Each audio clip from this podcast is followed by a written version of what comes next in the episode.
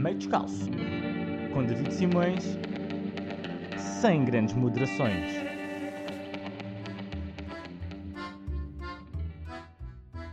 No fim de fevereiro início de março, devíamos estar à espera de barulho, gritos e estupidezes. Mas era por ser carnaval e não por estar a arrebentar uma guerra. No entanto, é carnaval e a NATO não quer brincar aos soldados, mas Putin está armado em palhaço. Está quase a arrebentar a Terceira Guerra Mundial, quase, quase. E é estranho ver tanta tensão pré-guerra mundial à vista e a Alemanha ainda não ter feito nada de mal. Esta é nova.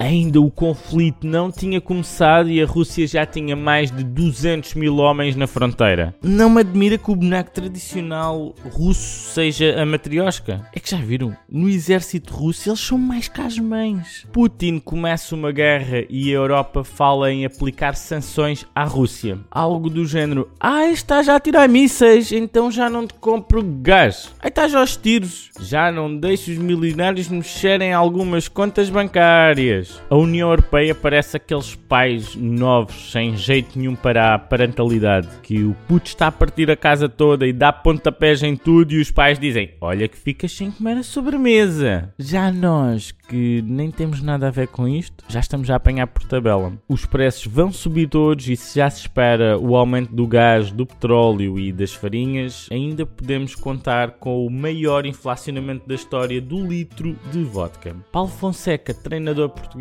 na Ucrânia, entre centenas de portugueses e luso-descendentes, estão a ser repatriados. Até admiro os gajos do Chega não terem vindo ainda barafustar a sua indignação por Portugal estar a receber refugiados de guerra. Ah, não, estes são caucasianos. Ok, ok. No entretanto, a guerra impôs e a comunicação social já só tem um assunto novamente. Se até há 15 dias atrás o único RT que eu tinha ouvido falar era o RT da Covid, que mostrava o rácio de transmitibilidade da doença, agora a RT é apenas a televisão russa. Pelo menos o que existe em comum entre estas duas RTs é que o mundo inteiro quer terminar com a sua transmissão. Como ex-membro da URSS, a Ucrânia já deveria estar à espera disto. Não é à toa que se tem esta estação do metro mais profunda do mundo. Enquanto o mundo condena Putin, a China encolhe os ombros e o Brasil assume neutralidade. Custa-me imaginar um Brasil neutro na época de carnaval, mas ok. Bolsonaro não vê qualquer problema com as movimentações das tropas russas no solo ucraniano. Com este ato, Bolsonaro volta a mostrar o seu fascínio por homens de fato, meia-idade e contigos de ditador. Vá lá, fala a sério, Bolsonaro. O que é que tu queres? Já o PCP. Ai, o PCP, oh mãe do Deus. O Partido Comunista Português consegue autodestruir-se a cada evento mundial. Normalmente é com grande dificuldade que o PCP toma uma posição sobre regimes comunistas ou, neste caso, sobre antigos regimes comunistas. Já agora, alguém que avisa o Jerónimo e o João Oliveira que a Rússia já não é um regime comunista há décadas. Há décadas.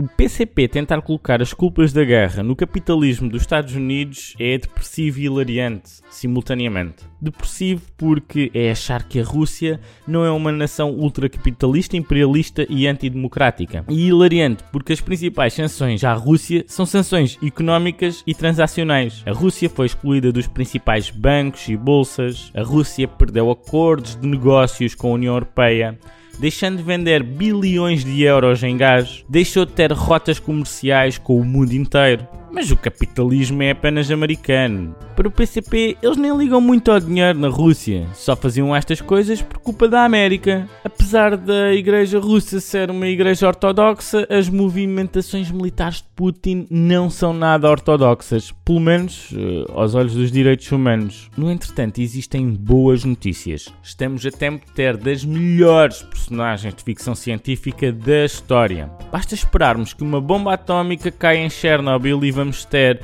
os melhores mutantes da história da humanidade. Uh, caso a humanidade ainda cá esteja.